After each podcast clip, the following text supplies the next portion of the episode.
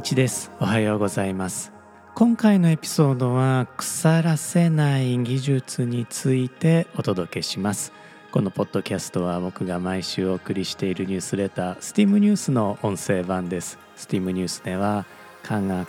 技術工学アート数学に関する話題をお届けしています。STEAM ニュースは STEAM ボート乗組員のご協力でお送りしています。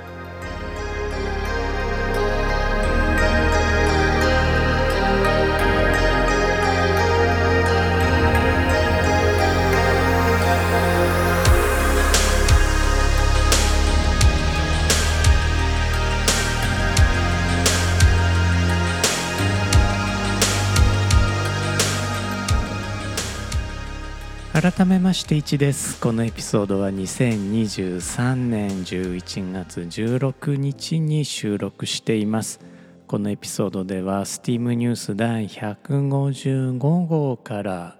腐らせない技術についてお送りをしていきます。いや急に寒くなりましたよね、えー、僕は急な天候変化に対応できなくて1日半ほど寝込んでしまいました。リスナーの皆様もどうかお気をつけになってください。さて僕のような SNS 中毒患者が寝込み中に何をするかというと、えー、もちろん X まあ元 Twitter ですね。で、えー、ツイッターをまあずっと見ていると現実の食中毒事件が X ツイッターを中心とした SNS で騒がれていました。そういえばですね僕も中学生の時に部活動の合宿で見送りに来てくれた先輩からシュークリームをもらったことがあったんですよね。すごい美味しかったんですよ。で合宿から戻ってブルーベリーのクリームがとっても美味しかったですっていうふうにこうお礼をお伝えしたところ彼女から「私ブルーベリー入れてないよ」って言われたことがあったんです。いやもうね大阪人の僕ですらもこういうのはちょっとベタすぎるかなと思うんですけど甘酸っぱい思い出です。まあ病み上がりということで、えー、一つご勘弁のほどをお願いできればと思います。というわけでですね、えー、今週はエジプト考古学にも関係する防腐技術腐らせない技術についてお話をしていきたいと思います。今週も25分間どうぞ最後までお付き合いいただければ幸いです。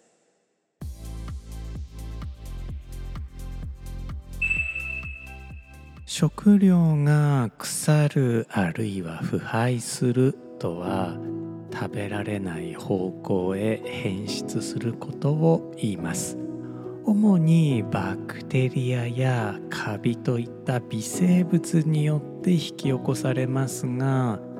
酵素による腐敗も知られています。同じメカニズムでも人間にとって有用な場合は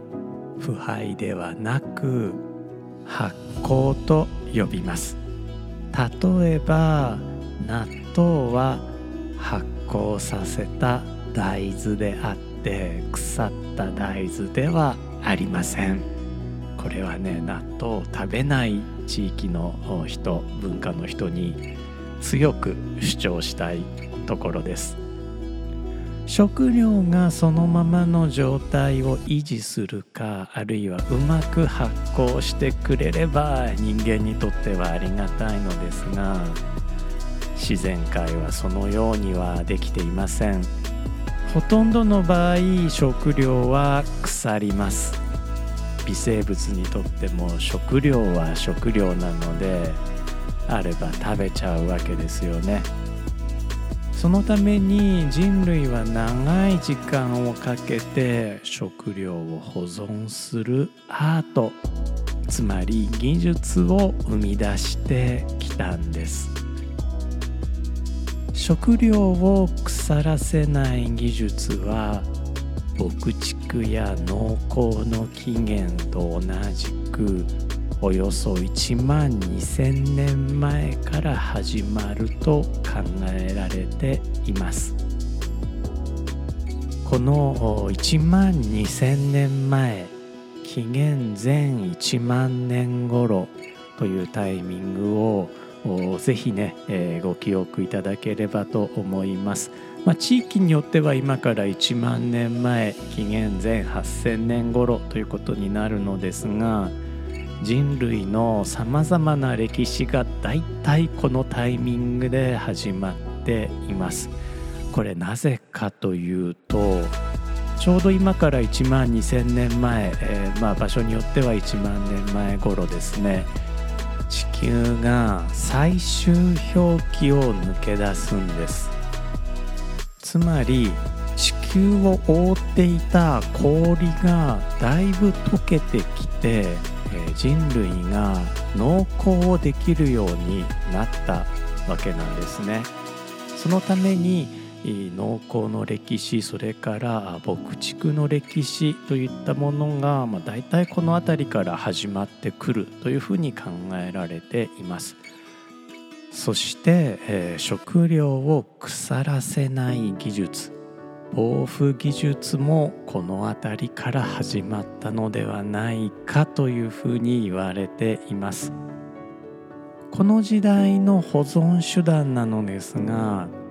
とにかく食料を乾燥させることでした。現代でも乾物は広く食べられていますから息の長い保存方法になりますよね。乾燥方法は天日干しのほか煙でいぶす方法つまり燻製も当初から存在したと考えられています。逆に現代になってから発明された乾燥方法としてはフリーズドライが挙げられます。フリーズドライはもともとは軍事技術で1950年代にま研究が始まったそうなのですが、えー、民間向け、えー、特に日本では1970年代から普及しました。これ何かというとカップヌードルの具。えそれからお茶漬けの素の具ですね、えー、鮭茶漬けの鮭なんかもそうですし日清のカップヌードルに入っている謎肉なんかもそうなんですよね、えー、僕もよくお世話になっています。さて、えー、食料を乾燥させると食料中の水分活性が低下します。水分活性とは食料の中で微生物が利用できる水分の割合です。微生物だってね、えー、お水飲まないと生きていけないのでこの水分活性を下げてあげることで微生物の活動というものを抑えることができるようになるわけなんですね。この水分活性を下げる方法として乾燥以外にも食料を塩漬けや砂糖漬けにする方法もありますどちらも強い脱水作用がありますしまあ、人間にとってね毒でもないですからこれは天然の保存料というふうに言うことができますね。イギリスのパウンドケーキは小麦粉1ポンド。まあ1ポンドはね 0.5kg ぐらいなのですが小麦粉1ポンド。バター1ポンド。砂糖1ポンド。卵1ポンドで作るから、えー、ポンドこれはまあイギリス風に発音するとパウンドになるので1ポンドずつでパウンドケーキなんですね。えー、総重量の4分の1が砂糖なのですが、まあ、これは保存のためでもあるわけですね。ちなみに、えー、長崎カステラは、えー、小麦粉1えー、砂糖2卵1の割合なんだそうです、えー、パウンドケーキよりもお砂糖の比率が大きいということになります。カステラって意外と日持ちするんですが、まあ、そういう理由なのかもしれないですね。人類は絶え間なく保存方法を考え続けています。水分活性を下げる方法以外に微生物や酵素が使う酸素をあらかじめ奪ってしまう方法や微生物が働きにくい状況を作る方法また微生物を殺菌してかつ新規に付着しにくくする方法なども使われています。殺菌方法も沸騰によるものだけではなくて、えー、フランスの細菌学者ルイ・パスツールが発明した低温殺菌方法。これパスツールの名前からパスチャライズというふうにも呼ばれています、えー、この低温殺菌方法や近年では電磁波を食品に浴びせる方法も考えられています。え酸素を抜く方法は、まあ、現在では脱酸素剤を使ったりガスを充填したりまたねえ伝統的な方法としてはオイル漬けなんてものもありますよね。他に、まあ、酢漬けにしたりそれからアルカリにつけたりしてまあ、この微生物が好まない環境にしてあげるというものもあります。アルカリでいうと僕の好きな中華料理の、まあ、これ台湾料理ですかねピータンというアヒルの卵を泥の中につけてこれはのアルカリ性の泥なんだそうですねえこれで、えまあ、腐らないようにしたものという、まあ、独特の匂いはするんですが、まあ、食べることができるというね、え、食品もあります。1834年の電気冷蔵庫の発明は食料の安全な保存期間を飛躍的に伸ばしましたが1875年の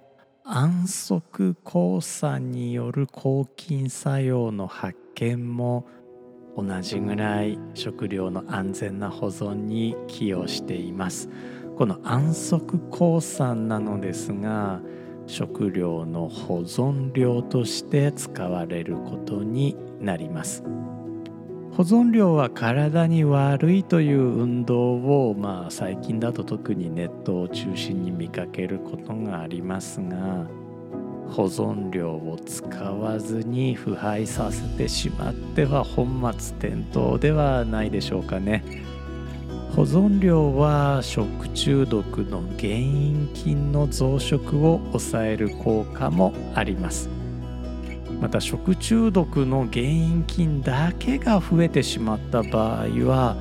無味無臭であることが多いため腐っていないから安心と思い込むことも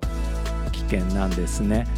これ、えー、腐ったものって実はですね味覚上区別することが難しいというふうに言われています。あの多少ね酸っぱくなることはあるんですが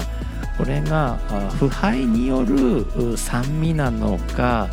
それとも味付けなのか発酵による酸味なのかというのは区別がつかないそうなので、まあ、味覚で判断するというのは難しい。さらにですね食中毒の原因菌の多くはあその味覚を全く変えないしその変な匂いもさせないということもあるそうなので運悪くその食中毒の原因菌だけが増えちゃった場合、まあ、他の腐敗に関わる微生物がつかなかった場合は見かけも味も変わらずに匂いも変わらずに食中毒の原因が増えてしまっているということがねあるそうなんですね。まあ、集団食中毒なんかねどうして誰も気づかなかったんだろうっていうふうに、まあ、思いがちなのですが、まあ、そういった理由で、えー、気づかないうちにこの食中毒になってしまうということがあるそうなんです。僕はストレス以外ではお腹をあんまり壊さない方なので、えー以前はね腐っても食うっていうのを、まあ、人生のモットーにしていたわけなのですが最近はですねまあもう50になりましたしそうも言ってられないなと思ってまあ見るからに腐ったものは食べないとして、賞味期限消費期限なんかにも気を使うようになりました。微生物から見たら大豆も人間もご飯であることに変わりはありません。もちろん、え生きた人間は抵抗しますし生きた大豆だって抵抗するのですが、まあ、これは収穫された大豆、えそして亡くなった人間の場合ですね。微生物だって相手が抵抗しない限りは食べてしまいます。つまり腐らせる対象になるわけです。古代エジプト人たちは死後の復活を信じていました。そこで遺体が腐ってしまうことを避けたいと願うようになりました。このようにしてミイラ作りが始まっていきました。人間も食料も腐らせない方法は同じです。水分活性を下げればいいわけですね。古代エジプト人たちは人間の中でも腐りやすい脳や臓器を取り除いて腹部お腹にはモツ薬樹という植物の樹液ミルラを詰め全身をナトロンと呼ぶ粉末で覆って乾燥させました。ナトロンというのは現在の言葉で言えば、まあ、重曹を中心に多少他の塩ですね。炭酸カリウムなんかが混ざったものなんだそうですが、まあ、主成分は重曹、えー、重炭酸ナトリウムとか炭酸水素ナトリウムという、えー、化学物質なんですがあこれは、えー、塩湖というね、えーまあ、塩分が表出している湖から取ることができました。この重炭酸ナトリウムなのですが、まあ、これは石鹸の原料になったりガラスの原料になったりそれからま小麦粉と混ぜると中華麺になったりするわけなんですがこれは大陸でしか取れないんですね、えー、日本ではこれは取れなかった成分になります。重曹は食品添加物としても認められているような、まあ、安全性の高い物質で古代エジプト人たちも食料保存にもこの重曹というか、まあ、ナトロンを使っていたというふうに言われていますから、まあ、これを用いて人体を乾燥させて、ミイラを作っていったんですね。でえー、お腹に詰めたミルラの香りが良かったのか、まあ、それともこれも別の説なのですが当時、まあ、人体の一部が薬として有効なのではないかとヨーロッパで信じられていたからなのか。中世ヨーロッパではミイラを薬として扱うことが流行します。16世紀には一人の貿易商によって600ポンドのミイラがエジプトからイングランドへ送られたと記録されています。ミイラはその後すぐに長崎を経て日本にも持ち込まれています。古代エジプトの防腐技術すごいですね。ッセンシャルオイルや香水がお好きな方であればあ名前はご存知かと思うのですが現在でもミルラという香りがあります。現代のミルラはもちろん植物性なのですが江戸時代日本で流行ったミルラはあまあ全てではないと思うのですが古代エジプトのミイラを粉末にしたものだったというふうに言われています。全てではないというのはですね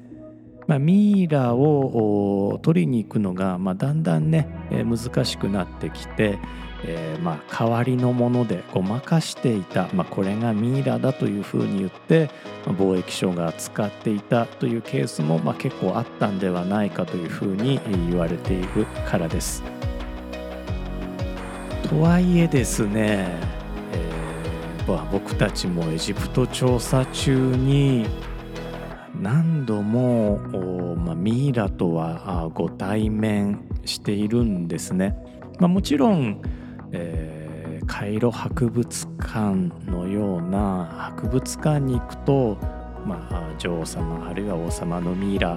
に会うことはあるんですがそうではなくて天然のって言うとおかしいですよね。まだ博物館に収蔵されていない、まあ、安置されたままのミイラに、まあ、遺跡で出会うことがあるんですね。いやこう何千年もの間ご遺体が腐らずに残っているっていうことに、えー、僕は大変な驚きを覚えます。で、えー、ミイラからミルラの香りがするかというとちょっと微妙な気がしますね。一応ね香りはするんですよ。でかなり乾燥しているのでなんかこう火をつけると燃えるんじゃないかっていうか、まあ、実際燃えるらしいんですがさすがにね我々は仮想の習慣を持つ仏教徒ではあるのですがミイラを燃やそうとは思わないです。ただまあ中世のヨーロッパ人たちはその燃やすといい香りがするということに気づいたのかもしれません、まあ、お線香のようなね、えー、使い方をしたのかもしれませんこう考えると保存技術って本当に人類の英知ですよね。メールでお送りしているニュースレター STEAM ニュースの方では参考にした文献へのリンクも貼っておりますのでよかったらご参照ください。今週も最後まで聞いてくださってありがとうございました。お別れにですね、えー、カラックスの「アライブ」という曲をワンコーラスご紹介させていただきます。steam.fm の1でした「